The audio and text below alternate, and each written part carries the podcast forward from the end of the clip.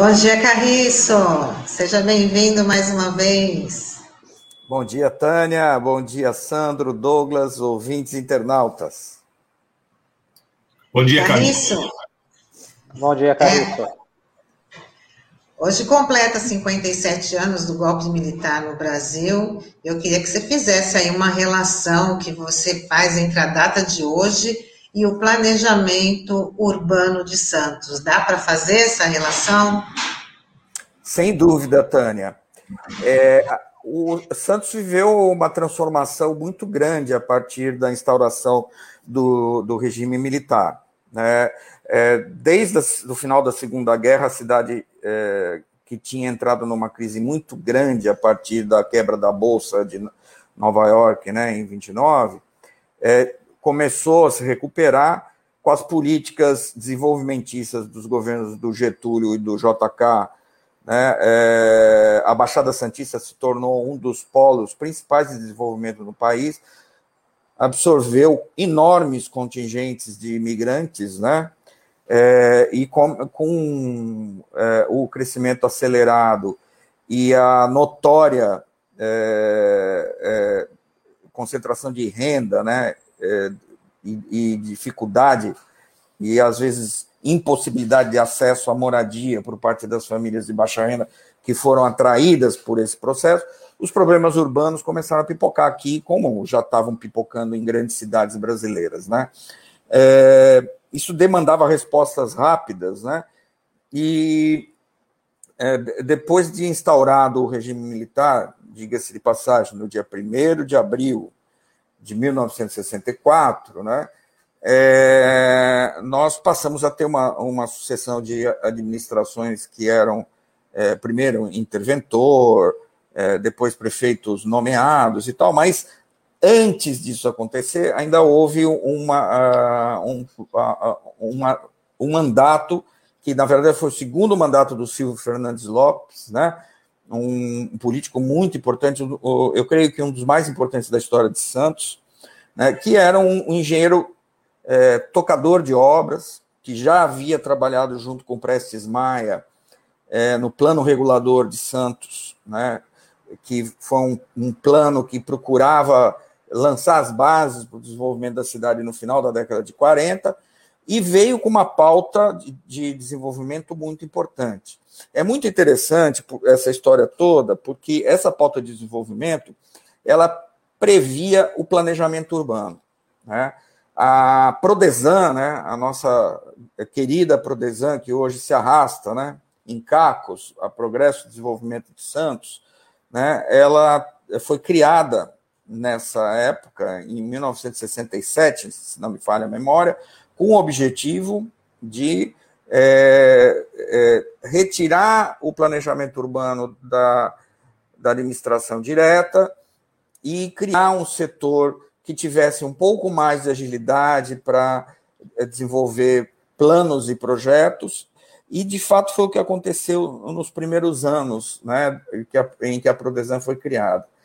Logo em 68, né, o, é, o dia 16 de abril de 68, que foi um ano trágico do AI-5, né, e do, do encrudecimento do regime militar, é, foram aprovadas, é, foi aprovado um conjunto muito importante de cinco leis urbanísticas, né, que mudaram a, a face de Santos, né, é, ainda no, no, no, no segundo mandato do Silvio Fernandes Lopes.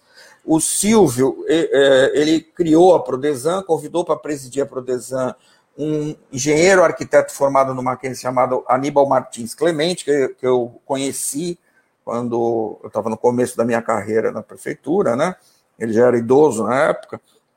O, o, o Aníbal era muito amigo do Oswaldo Corrêa Gonçalves, que é, é, o fundador e patrono da nossa Faculdade de Arquitetura e Urbanismo aqui da Unisantos, né?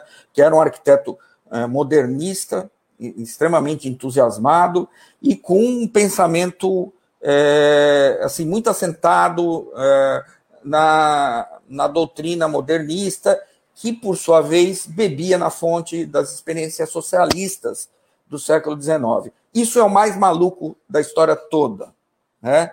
É, é Quer dizer, dentro de um governo militar, um prefeito que depois se filiou à Arena, né, o Silvio Fernandes Lopes, chama um, um, um arquiteto para é, que era um arquiteto conservador, o Aníbal, para presidir a Prodesan, que por sua vez vai contratar o escritório de um cara extremamente é, avançado com ideias progressistas, né? É, e isso é uma coisa digna de nota. O, o Oswaldo Corrêa Gonçalves, ele era parceiro do Heitor Ferreira de Souza. Eu tive o prazer de conhecer os dois. Tá? O Oswaldo era o nosso querido diretor na faculdade, na época que eu estudei lá. E o Heitor eu conheci por telefone, é, já velhinho, com mais de 90 anos de idade, quando o nosso, esse, é, essas leis completaram o cinquentenário. Né? A gente queria trazer o Heitor para fazer uma, um grande evento aqui em Santos para comemorar os 50 anos da lei, mas não foi possível porque ele ficou doente, teve que ser internado e, e, e acabou não acontecendo, né? Olha, num, nessa mesma data foi aprovado o primeiro plano diretor de Santos, né? O código de posturas do município, na verdade era o terceiro código de posturas, porque Santos teve dois códigos de posturas no século XIX, né? já com uma cara muito sanitarista. Né? É, esse código de posturas ultra remendado sobrevive até hoje. O plano diretor, é, eu já falei aqui, ele não foi inteiramente revogado, né? Ele foi revogado em sua maior parte em 98, 30 anos depois, mas ainda tem partes deles que, que estão em vigor. Bom, e além dessas duas leis, teve o Código de Edificações, a Lei é, dos Morros e de Bertioga, que é, então era um distrito de Santos. Né? É, aliás, a dos Morros foi a primeira lei que olhou para os morros. Diga-se de passagem, com uma visão muito concentrada no Nova Sintra, que de todos os morros é o que tem mais semelhanças com a Baixada, né? Mas é, pouco falava sobre as áreas de encostas, é, preocupações com áreas de risco. Isso não era muito ainda evidente nessa época. É, até porque a maior parte das ocupações é, começaram a acontecer a partir desse momento. É, ocupações graves, né? Eu diria, embora já tivéssemos tido acidentes com mortes, é, como o de 56 no, no Marapé, enfim. Mas, é, enfim, foi uma revolução urbana. Nos anos que se seguiram, a Prodesan construiu edifícios extremamente icônicos, importantes para a cidade, né? A própria sede da Prodesan, o, o Teatro Municipal, a rodoviária, o mercado de peixe, que foi, lamentavelmente, quase que totalmente demolido no ano passado, várias escolas municipais, enfim, foi uma revolução. O, o, e, e, tudo isso é, tem um caráter muito interessante, que é a junção é, de, de, políticas progressistas né, com um regime autoritário é, e extremamente sanguinário, né, que se instaurou a partir do dia 1 de abril de 1968. Né? É, dá o que pensar isso. Né? É, eu estou contando toda essa história porque a gente já vem falando aqui em alguns programas, né? A gente está em pleno processo de revisão do plano diretor, né? Que foi o, o mais recente, foi aprovado em 60 e em 2018, né? É, então é, é, é, muito muito novinho e tal, mas a, a lei orgânica determina que no primeiro ano de mandato o prefeito tem que fazer a revisão do plano diretor e o, o processo começou. Né? É, a, como a gente já mostrou aqui, as formas de participação da população são muito precárias, os técnicos da prefeitura, com muita disposição, né, tentaram montar um processo de, é, de pedagógico, né, de capacitação da população, ofereceram oficinas, duas delas estão salvas no site é, da, da, prefeitura, né? Naquele campo lá que a gente mostrou já, o, o Renova, né? Renova Santos, que é o nome que deram para o processo de revisão, mas é, é, ainda depois da, da, da, da, entrada na fase emergencial, teve uma oficina virtual e as demais oficinas foram suspensas. Mas pra, o prazo que tinha, é, na última vez que a gente conversou, né, para contribuições da população que tinha se encerrado, ele foi prorrogado, na verdade. Eu soube que ele foi prorrogado para o dia 24 de maio. Então, quem entrar lá no link do Renova Santos, que está no cantinho superior esquerdo do, da página principal da prefeitura, vai ver, é, depois de entrar no link que fala do, da revisão do plano, vai ver que tem um, um, um campo que ele pode submeter propostas. Gente, submeter propostas com base no quê? Né? Enfim, sem uma capacitação mais extensa, sem que as pessoas entendam para que, que serve um plano diretor, é, é muito complicado. Né? É, então tá lá, todos sabem é, é que, que, é, que, é uma coisa que só os iniciados, né, todos que, que manjam do assunto, que só os iniciados sabem que existe, né? É, mas a gente precisa fazer um esforço para que as, as pessoas entendam que a discussão dessa lei é muito importante. Né? E aí entra a segunda parte da, da minha conversa aqui. Essa semana nós perdemos aquele que, para mim, é um dos maiores pensadores do processo de urbanização do Brasil, que é, foi meu professor na, na, na pós-graduação na FAUSP, o professor Flávio Vilaça, é, que tem uma obra é, seminal sobre a questão da segregação socioespacial nas cidades brasileiras. Né? Foi, aquele, foi um intelectual que construiu de uma forma mais orgânica e mais sistêmica a crítica ao processo extremamente injusto de construção das cidades brasileiras. Ele, ele nos deixou no início da semana, faleceu é, na segunda-feira, se não me falha a memória. É, ficamos, todos nós que lutamos por cidades inclusivas e socialmente justas, ficamos muito tristes com a perda do Flávio, mas eu queria aqui conectar esses dois temas, né, a, a, o pensamento do Flávio Vilaça com o processo de revisão do plano diretor e com a, aquele longínquo abril de 68, quando essas cinco leis foram aprovadas. Né?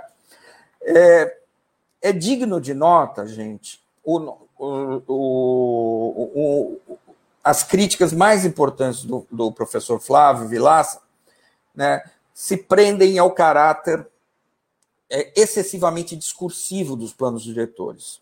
O professor Flávio ele falava, olha, o lugar de princípios é a Constituição, né? E no caso do município é a lei orgânica. Está aí o professor Flávio. É, é a lei orgânica do município.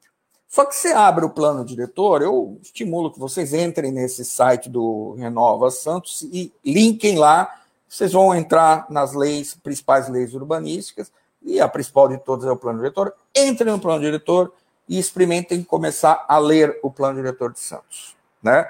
Olha, o plano diretor de Santos ele tem uma série de títulos que são subdivididos em capítulos, sessões e tal. Ele começa falando sobre é, princípios, diretrizes, coisa que o, Flávio critica, né? Ele fala, o princípio de diretrizes tinham que estar na lei orgânica, plano diretor deveria ser algo para dar concretude, para ter instrumentos de transformação da realidade.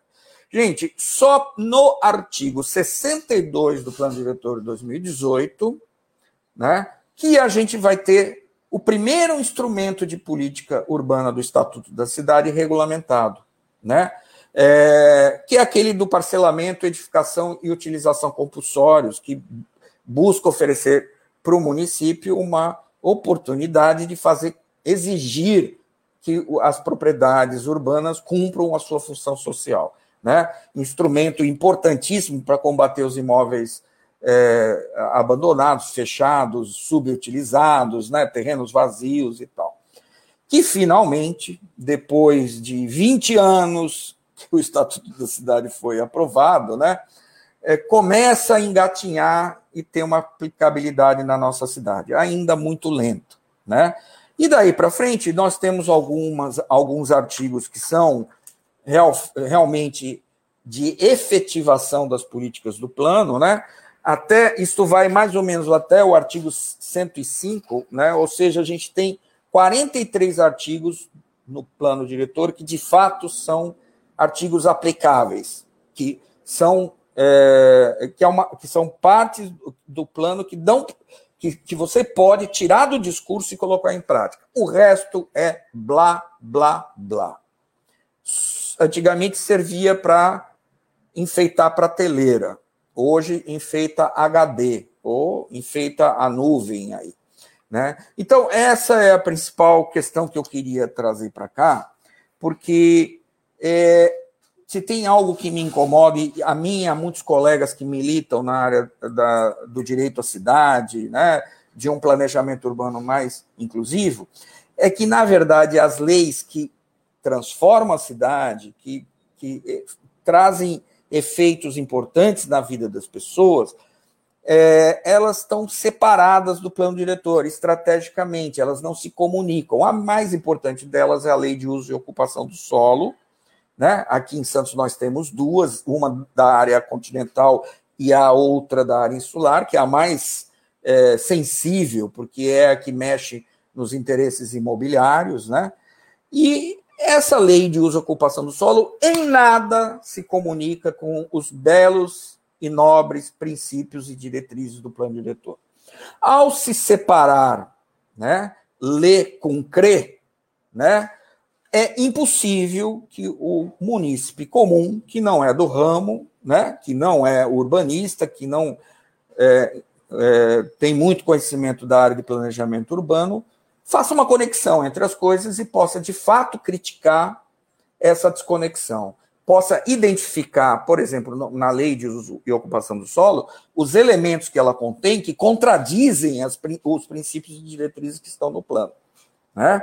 Ao incentivar determinados padrões de urbanização que são dirigidos a uma minoria da cidade, enquanto a maioria está cada vez mais sufocada, sem condições é, minimamente decentes de vida. Né? Agora, nesse momento trágico que a gente está vivendo, comunidades dependendo de doações, enfim, da mobilização da própria sociedade, porque esse auxílio emergencial, gente, me poupem, mas isso é, um, é uma coisa descaradamente é, miserável mesmo, né?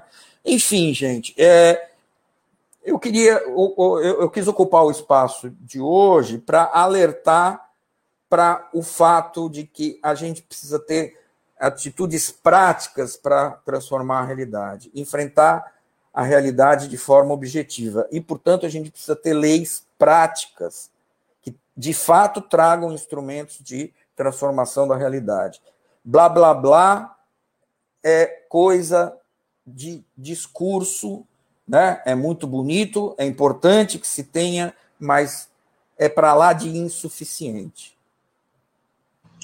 É isso aí, Carriço. E a gente precisa do Carriço toda semana aqui, trazendo essas informações, dando essa aula para a gente poder aí convencer a, a população a ter uma maior participação nessa, nessas, nessas ações, né, Carriço? Queria é. te... Não, Tânia, e também é, da gente. É, eu não diria nem. Claro, a gente precisa entender, mas a gente precisa estar informado, né? Porque o que a gente vê pelas é, participações do Carriço é o, é o nível de desinformação, os rudimentos da nossa, de certa maneira, do nosso analfabetismo, é, que eu não diria nem funcional, é que a gente não lê mesmo, não consegue ler né? essas normas que dão conta da organização do solo, das construções e toda essa política, mas que, sobretudo, né, as transações que passam por aí constroem verdadeiros impérios na nossa cidade e centros de poder político que decidem a nossa vida. É só ver o que aconteceu recentemente aí com Ponta da Praia, com plataforma do ensaio submarino, com cessão de, de, de, de, terreno da área continental para usina de lixo. É, e também o que está acontecendo ao, ao, longo de todo esse período né, no plano de desenvolvimento e zoneamento do porto.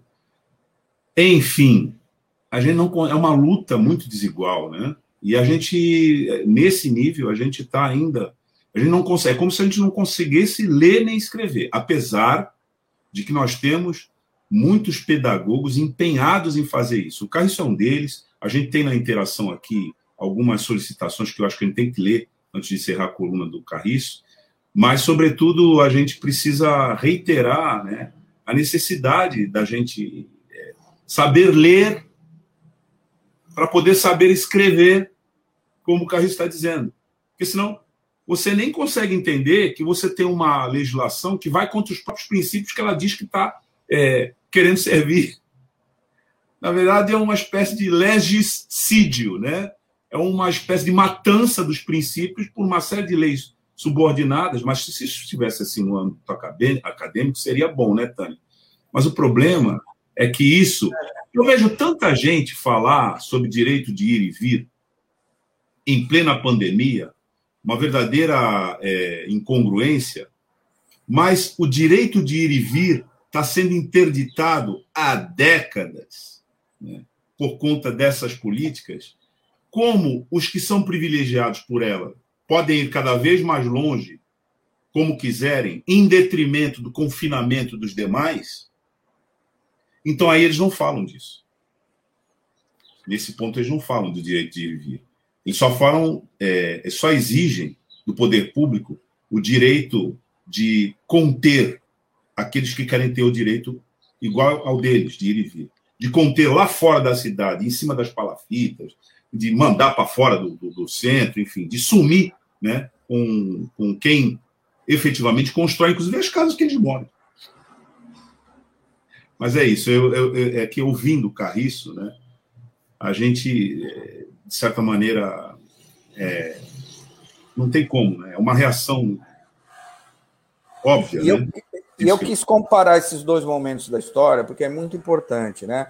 Essas cinco leis que foram aprovadas e tacadas em, em abril de 68, né, elas foram elaboradas pela equipe do, do Oswaldo Corrêa Gonçalves e do Heitor Ferreira de Souza, que trabalharam junto com a equipe do Aníbal na Prodesan, é, entre quatro paredes. Né? Embora o Oswaldo e o Heitor tivessem um pensamento progressista, muito avançado para o seu tempo, com um pé fincado no, em, no, na, na, filosofia socialista e tal, é, não foi, em absoluto, um plano diretor participativo. E, de fato, o que a gente viu nas décadas que se sucederam foi o agravamento das condições sociais da cidade. A década de 70 para Santos e região foi dramática, foi dramática, né? Foi a década que explodiram as, as, as ocupações de baixa renda, né? A ocupação dos morros, foi a década que surgiu é, é, a, a, a, a, favela, as favelas de palafita, que começaram devagarinho na década de 60, elas eh, tomaram um impulso gigantesco, né? Enfim, é, tudo isso era mencionado nesse conjunto de leis em 68, mas é, como não houve participação popular, né, a, a, a população comum não fazia a mínima ideia do cardápio que ela tinha à sua disposição em termos de instrumentos para lidar né, com essa realidade. E o, mais do que isso, o plano diretor, embora tivesse discursivamente a intenção de se conectar com o orçamento municipal, com, a, com e, e, e dotar a cidade de recursos para enfrentar esses problemas, isso nunca aconteceu. Né? Esse é um outro problema, porque um plano diretor ele precisa ter uma, um pé no orçamento municipal. Né? O que ele estabelece de prioridade precisa ter grana, precisa ter recursos. Por exemplo, precisam ser feitas obras no morro, sistematicamente, precisam ser feitas obras na Zona Noroeste, de drenagem sistematicamente. Não é possível que o município só dependa de transferências e de programas de outras esferas para enfrentar esses problemas, entendeu? Então, assim, juntar o ler com o crer é a missão que eu acho que a gente tem em termos de políticas urbanas nos próximos meses para fazer esse enfrentamento da revisão do plano diretor. Pode ser que isso seja absolutamente sufocado pela tragédia que a gente está vivendo hoje, né? É, mas o que eu queria dizer é que isso tem muito a ver com o que a gente está vivendo hoje, porque é na casa das pessoas que vivem em piores condições que a pandemia está estourando de uma forma mais trágica. Né? E se essas pessoas tivessem condições de vida melhor, melhores, elas poderiam talvez ter condições de permanecer mais em casa. A gente já falou isso aqui né, várias vezes. Tem trabalhos realizados em São Paulo, por exemplo, que mostram com clareza essa realidade, né? Que tentam fazer uma espacialização das mortes de Covid, e a gente vê que isso está explodindo nas periferias. Como a gente falou na semana passada, é o pessoal das periferias que lota os coletivos para vir trabalhar nas áreas centrais, né? E são eles que ficam mais suscetíveis. É, isso tudo, gente, precisa ser enfrentado por legislações menos discursivas e mais práticas, né? E ter um reflexo no orçamento municipal, direcionar recursos no orçamento municipal para dar conta desses problemas. Tá ótimo, Carriço. Muito obrigado, viu, pelas informações, é, foram muito pertinentes. A gente se vê na semana que vem. Legal, gente. Um grande abraço para vocês e fiquem tchau, em casa. Tchau, Carriço. Até semana que vem.